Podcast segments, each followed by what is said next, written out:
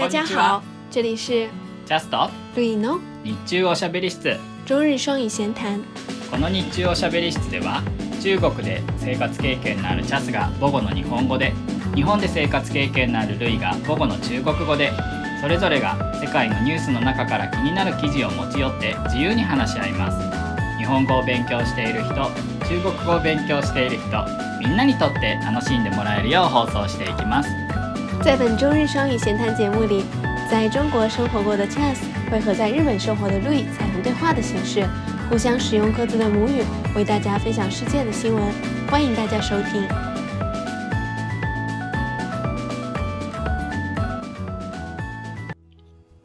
はいということで第1回目始まりました心境はどうですか耶、緊張。もう早速中国語じゃなくなってますけど 嗯，在节目里我主要会用中文跟大家分享各类信息。うんえー第1回目始める前にですねまず、あのーえー先に言っておくと私がそこまで中国語が得意ではないそんなに聞き取りが上手ではない部分もあるのであのルイさんが話している内容が聞き取れない時もあると思いますそういう時はあの日本語でどういう意味ですかって聞くかもしれませんがよろしくお願いします不よろしく。はい、ということで、あの、日本語のニュースから始めていきたいと思います。えー日本語のニュースは、2023年1月7日、読売新聞オンラインからです。タイトルは、工場勤務しながら本社業務を副業、給与にも反映、ガラス大手 AGC が4月導入というものです。ガラス大手 AGC は、社内の他部署で副業ができる社内副業制度を4月に導入します。収入の増加が見込めるほか新しいスキルを身につける機会を作り社員の意欲を高めるのが狙いだそうです。新入社員を除く全社員を対象に今月から募集を始めます。新制度では社員が行きたい部署を選び社内選考で認められれば副業が可能になるそうです。副業時間は残業扱いとなり給与に反映されます。所属部署の労働時間の最大2割分を副業の勤務時間に振り替えることもできるということです。えー期間は最長1年半とするということですが、首先，我们看一下 Chas 选择的二零二三年一月七日的读卖新闻，标题是“一边在工厂工作，一边在总部做副业，支付员工相应收入”。玻璃巨头 AGC 将在四月引入副业机制。具体内容如下： 玻璃巨头 AGC 公司将在四月引入内部副业机制，允许员工在公司内部其他部门从事副业。目的不仅在于提高员工收入，还在于为员工提供获得新技能的机会，提高员工的工作积极性。在新机制下，员工可以选择自己想工作的部门，通过内部选拔的员工可以从事副业，副业工作时间会被视为加班，并增加于工资之中。在他们所属部门的工作时间里，最多有百分之二十可以调整为副业工作时间，副业最长可持续一年半。はい、ということで、あの、第1回目、記念すべき第1回目のニュースは、社内副業制度についてのニュースを持ってきました。えー最近日本ではあの物価が上がったけれど給料が上がらないという社会問題がよくニュースでやってますが、えーこうしたことも含めてこういう副業というのにちょっと注目が集まっているのかなと思います。嗯，可以说这是日企面对社会变化，他们做出调整第一步吧。我也是第一次听说在，就是企业会允许自己的员工在公司内部从事副业。嗯，现在日本整体是这样一个趋势吗？就是员工会在自己的公司做副业这样。あまだそこまであの日本全体にこういう社内副業制度っていうのが始まっているわけではないように思います。あの大手ではいろいろ他の企業ではあのパナソニックホールディングスや KDDI リコなどの大手企業もこの社内副業制度っていうのは始めているみたいですがまだ一般的ってわけではなさそうですね。嗯，所以恰斯你是怎么看这一次的企业内部副业？うん確かに副業って言われるとやっぱり会社が終わってから会社と全く関係のない分野にに関する副業っていうイメージが強かったんで、これ社内副業制度っていうのがえ副業っていうような印象ですね。確かに，感觉某种意义上是加班的延长线。因为他也是在公司自己公司上班嘛。うんうんうん、そうですね。その、まあ、確かにここではあのこの大手企業の中でもこの AGC は、えー副業実感も残業扱いになる。で給料に反映されるってあるんですが他の企業でやっている社内副業制度ではあの勤務期間内勤務時間内の2割から、まあ、15%から20%副業にできる。ただその場合はやっぱり勤務時間内なので残業扱いにはならないので、えー給料には反映されないというような制度をやっている企業もあるみたいです。嗯，那就是说 AGC 它跟其他地方不一样，就是它是在原本的工作时间里提出选出百分之二十左右的时间作为员工副业的时间。まあおそらくこの記事には書いていないんですが勤務時間内の2割を副業に充てる場合は残業として出ないのかもしれませんね。对，我听到您讲这些，就让我想到了之前中国特别火的一个词，嗯叫斜杠青年，不知道你有没有听过？スラッシュ青年という言葉は聞いたことありますよ。嗯，他就是《纽约时报》一个专栏作家，在一本他出版的书里第一次提到的一个名词，うん就讲的是年轻人不满足于单一的身份，他们追求多元的身份，比如说记者、斜杠摄影师、うん记者、小说家这样子。うん前面可能他们的本职职业，后面就是他们就是自己的兴趣。うんうんうんまあそれはやっぱり日本と同じように一つの仕事では満足できないでうんもう一つ副業するなら興味のある内容っていう嗯，感じなんです。 诶，所以以前是有相关的明文规定，就是企业规定うん不允许职工从事副业，是吗？うん、企業によると思います法律上で決まってるわけではないと思いますその企業として副業を禁止するっていうところは多いと思います嗯，哎，我现在不是在日本工作吗？但是我最初拿到的那份员工守则上就写的是，就是如果嗯你要做副业的话， 你要跟上面打报告，うん但是他没有明文禁止说我不可以做。あー例えば何でもいいんですか副業は啊，当然他说的是不可以违反，就是我从我现在工作地方的うん名声啊等等嗯这样的一些嗯工作也不可以泄密啊等等う。んあーじゃあちょっと珍しいというか副業してもいいんですね嗯，我感觉这还是一个大趋势吧，因为现在你说上网那么方便，可能对于 像嗯设计师他们不局限于办公地点的人来说，うん他们想其实我觉得做副业的话还是很方便的。うん例えばどんな副業をしてみたいですか我想做跟现在本职工作完全没关系的。うん嗯，硬要说的话，首先我想去空比尼打工。えー、そそれは副業なのかなアルバイトですけどね啊，因为白天工作一直在用脑，所以我就想 兼职的时候可以让自己放松一点。あまあ確かにあの、まあ、日本語には副業と兼業っていうもう一つの仕事を兼ねるっていうような言い方もしますがどっちかっていうとそのコンビニでアルバイトするのは兼業にあたるかもしれないですね。副業っていうのはあくまで自分の隙間の時間にやってちょっとした給料ちょっとした収入が得られるようなことかなって思います。嗯，但我觉得要是你让我去做副业的话，就比起说是挣钱，其实我还是会想，那我想去看一看什么人会来便利店啊等等，うんうんうん然后。在什么情况之下会遇到什么样突发的事件啊？然后嗯员工大家日本人会怎么对应啊？等等，うんうん就是我觉得看大家反应啊什么的，这些还挺有意思的。うん、確かにコンビニのアルバイト、まあ、私もコンビニでアルバイトしたことあるんですけどコンビニのアルバイトって実はいろんな やらなきゃいけないことがあって本当に忙しいし本当に大変な仕事です。で留学生の人に聞いたんですけれどコンビニ日本のコンビニでアルバイトができるということは日本語能力が認められたということと一緒なのでコンビニでアルバイトしている外国人はもう留学生の憧れだというようなことを聞いたことがあります。诶，这我就要反驳你了。我之前来日本留学的时候，うん最开始就是在全家うん做兼职，ファミリーマート。对但是当时店长只让我在收银台那里给大家扫码，大家不让我，老板不会让我去上货，然后也不会给我排晚班，就是嗯下午五点左右高峰时时间班。 我觉得他应该是嫌我日语不好。うんじゃあそのお客さんに「あれどこにありますか?」って言われたらどうしてたんですか？知道的时候我会回，我会带他去，然后不知道的时候我会找旁边的マネージャー帮忙。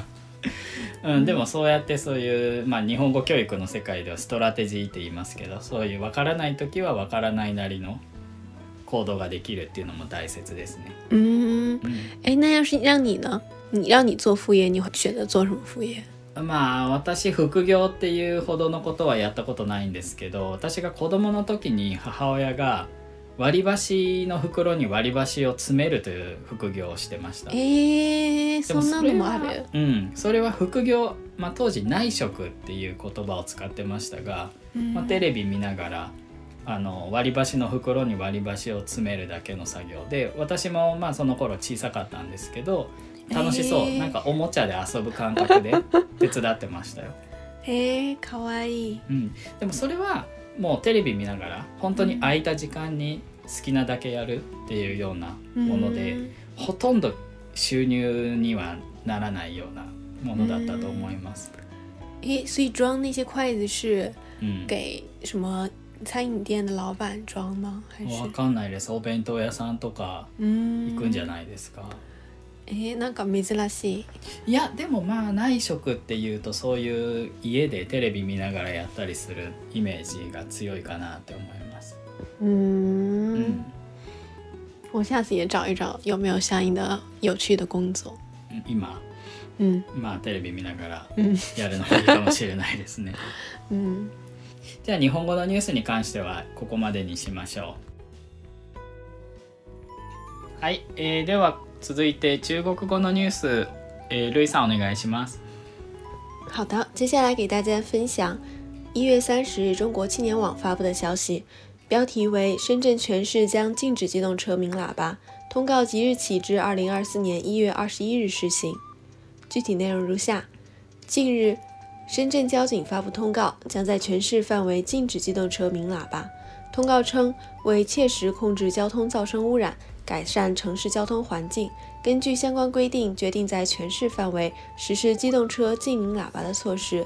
其中明确，每天零点至二十四点，在全市范围所有道路禁止机动车鸣喇叭。依照相关规定，机动车驶进急弯、坡道顶端等影响安全市区的路段，以及超车或者遇有紧急情况时鸣喇叭示意的情况除外。需要注意的是，驾驶机动车在禁止鸣喇叭区域路段鸣喇叭的，根据相关规定会予以处罚。新鮮市全域でクラクション禁止。新鮮市の交通警察は市内全域で自動車のクラクションを禁止するとの通達を出しました。この通達は2023年1月から2024年1月21日まで有効となります。この通達は交通騒音郊外を効果的に制御し都市の交通環境を改善するため各条例に基づいて自動車のクラクション使用を市全体で禁止することを決めたと述べています。24時間市内のすべての道路で自動車のクラクションを鳴らすことが禁止されますが急カーブや坂の上追い越し緊急時といった安全な走行に影響を与える場面でのクラクション使用を除くとしています。なおクラクションを鳴らすことが禁止されている地域や道路区間においてクラクションを鳴らした場合は各法律条例などによって処罰されるとのことです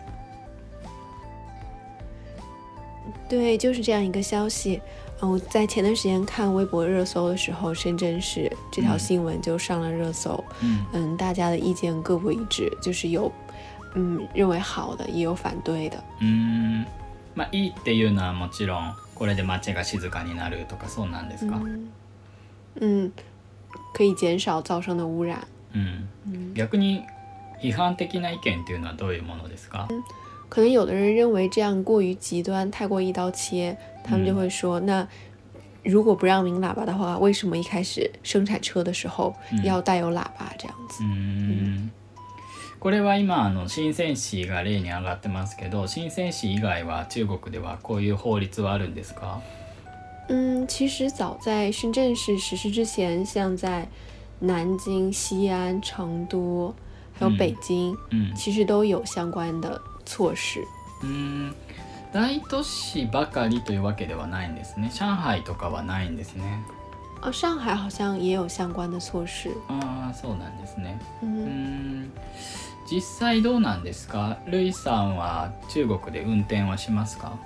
嗯，我之前 偶尔会开，因为平常主要坐地铁或者是打车会比较うんうんう多。ん。まあ中国はそうですよね。あのタクシーも安いので乗りやすいですし。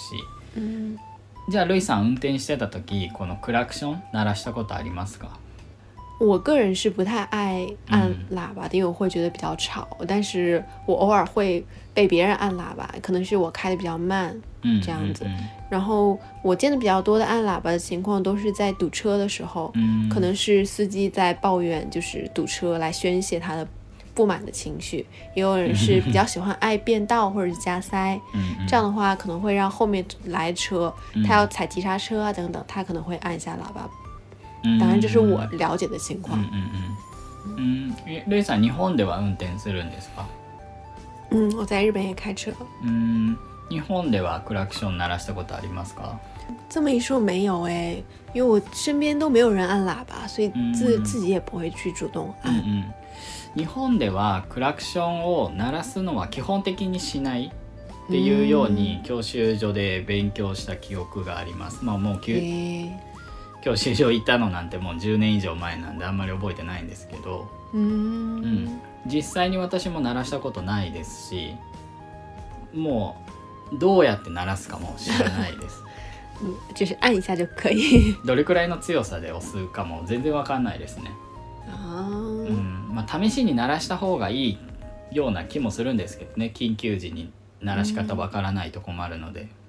诶，那你们在日本什么情况之下大家会按喇叭呢？あのここにさっきその新鮮市のニュースに書いてあったような、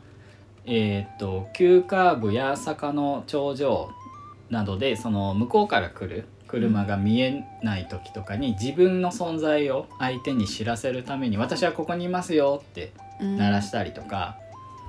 まあ、あとは踏切とかにタイヤが詰まって嗯でそういう緊急時の時に「助けてください」っていうように鳴らしたりとかそういうのは鳴らしてももちろんいいと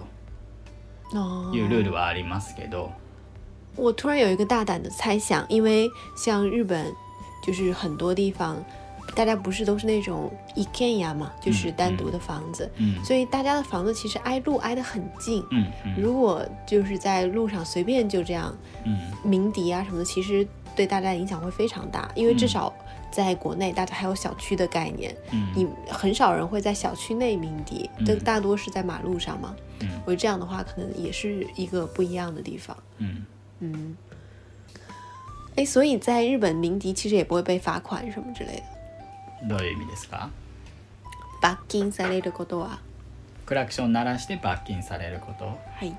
どうなんでしょうね。不必要に鳴らしすぎるとさすがにあの注意はされると思いますけど。嗯処罰、うんまあ、危険運転になる。そのいわゆる最近よく聞く煽り運転とか。その不必要に前の車にクラクションを鳴らして前の車を威嚇したりとかそういうのは煽り運転になるので煽り運転最近あの厳しくなりましたね法律が。哦，确实，嗯要是我是一个新手，然后后面人一直按我喇叭，我肯定也会觉得很害怕。这么一说，我在日本开车的时候被日本的救护车うん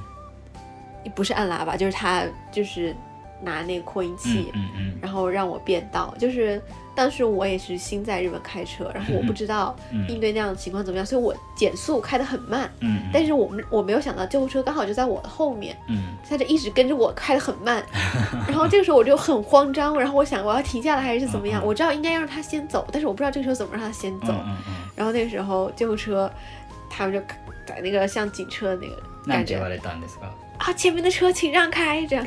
然后我就慌慌张张的变道，然后我才意识到嗯才要变道。 怖いですよね。びっくりしますしそれもはい。あの日本でよく言うんですけど教習所で最後の卒業試験で救急車が来たらもう運が悪いと、アウト。じゃないですけどその救急車が来た時にどう自分が対処したらいいかというのも試験にあるので、啊，来なかったらスムーズに走れても救急車が来たことによって卒業試験のレベルが レベルが難しくなるなんていうのもよく冗談で言ったりしますけど。確かに。私はそういう経験はあの幸いないですね。嗯でもクラクション鳴らされたことはあります。哼，啊，在日本的时候吗？はい最近ですけど、诶诶あの最近赤信号のでもちろん止まるじゃないですか。嗯，でも停車線が分からなくてで赤信号どこで止まっていいか分からなくてここかなここかなここかなここかなって走ってる間に気づいたらあの止まらなきゃいけない線を越えてたんですねえー、それは危ない。あ危なかったですで隣横から来る車に鳴らされましたあー。でもこちらすみませんすみませんと謝る哎，这么说，日本人开车道歉的时候怎么道歉？不停的疯狂的点头吗？うんもちろんもちろん。あのもう積極的に相手の目を見てこちらが悪いと示しますね。哎，うん、哦，那这么一说，在日本，对我在日本给别人让车或者别人给我让车的时候，嗯。好像大家都是也是爱点头，嗯就我也学着跟他大家爱点头。うん但是我们在国内开车的时候，就比起点头，可能更多是抬下手，それはありがとうじゃないですか？すみません。嗯，感觉都有。うーん就我的理解啊，我的理解，日本はあの教習所ではこれは教えてもらわないと思いますけどあの運転者同士の暗黙のルールっていうのがあって嗯あのちょっとクラクションの話からずれちゃいますけど嗯あの例えば右折したいけどなかなか右の車線に入れない。嗯という時に親切な運転手がその道をちょっと広げてくれて自分が啊，車線変更させてくれた、嗯そういう時に前の車だと運転手の顔がわかるから運転手とあの頭を下げて嗯「ありがとう」って言えますけど後ろの車に挨拶する時はどうすると思います？啊，我在日本开车，所以我知道。う。んうんうん。あのハザードランプを嗯少しカチッカチッと23回点滅させてそれで「ありがとう」って後ろの車に伝える。嗯でもこれは本当は交通ルール上良くないのかもしれないですけど不必要にハザードランプを鳴らしているので嗯つけているので、うん。まあ、こういうのありますね。啊，我第一次知道这个还是我当时坐朋友的车在日本的时候，うん然后我朋友就是后面人车给他让了位，うんうん然后他就按了两下，我才第一次知道うん原来还还有这样的沟通方式。じゃあちょっとクラクションの話に戻りましょうか。えー今回あの新鮮市のこのニュースですけど、はいそのニュースを少し見ていくと、えークラクションを鳴らしてもいい場面っていうのが先ほど言ったように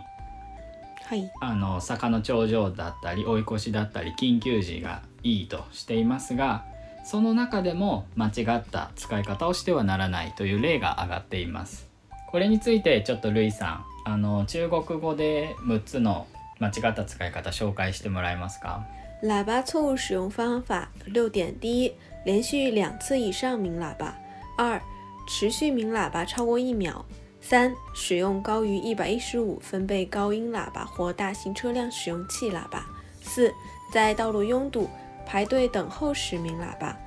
五，行经人行横道鸣喇叭催促行人或礼让行人车辆的；六， 在住宅小区、医院。学校等场所使用喇叭召唤他人。これ面白いですね我觉得在这我最常见的鸣喇叭的现象，可能主要是第四个和第六个吧。うん第一个是在道路拥堵排队时鸣喇叭，刚才也讲过，基本上是宣泄自己的不满的情绪。うん第六个是我自己也经历过这样的事情。この4番っていうのは、 えー渋滞中に列に並んでいて早く行けっていう意味で鳴らすってことですか、まあ、例えばあの信号待ちで青信号になっても運転手が別のことをしていて青信号に気づいていなくてなかなか進まない時とか、嗯，也有也有そういう。時もまあそういうのは日本でもたまに鳴らす人もいるかもしれませんね。う嗯，ん、5番はどうですか？クラクションを鳴らすことで歩行者を促したり横断歩道を通行する歩行者に道を譲ること、我知道我之前的朋友在日本生活了很久，うん然后他忽然回国内去开车的时候，他嗯很自然的就习惯去让行人，うん然后结果就是行人走得很慢，结果我那个朋友后面的车一直在按他的喇叭，你给我走快一点，你为什么还要嗯嗯嗯。让这样子？う？んまあ、日本はあの歩行者優先って言いますね。嗯，で歩行者が絶対に優先される。嗯だから横断歩道であの歩行者がゆっくり走っていて自分は左折したい右折したいと思っていても必ず歩行者を待たなきゃいけない。嗯であの逆に歩行者が車先に行ってくださいって言った時でも歩行者が優先ですのでいやいや歩行者あなた先に行ってくださいって道を譲る、でもその時にクラクションを鳴らしてはいけないもちろん。嗯嗯であのそういう時にどうするかっていうのがあのライトを使うというようにあの書いてありますね。嗯，まあ、ライトであのハイビームって言いますけど、ハイビームでカチカチっとちょっとあのライトを点滅させるはい。そうすると歩行者が歩行者とか相手の車対向車の車とかもあ自分が行っていいんだってわかる。最开始来日本上学的时候，うん然后我当时是完全不知道日本的交通规则，うん然后我当时要过马路的时候，我就看到有一辆車来了，嗯然后我就下意识的就退到线外，就等他先过，自己再过。嗯结果没想到他在离我十米、二十米开外的地方就已经停下来，うん然后还让我过。但是可能当时他也没有给我打灯，他就是从玻璃内给我挥了挥手，就是走吧走吧这样的意思。嗯嗯嗯然后我当时就是还蛮惊讶的。 然后，但是同时，就是我现在在日本待了一段时时间之后，我又觉得，就是车等行人，我作为行人，其实我有时候是不希望车在等我的。就我一想到有一个东西在等我，我心里就会很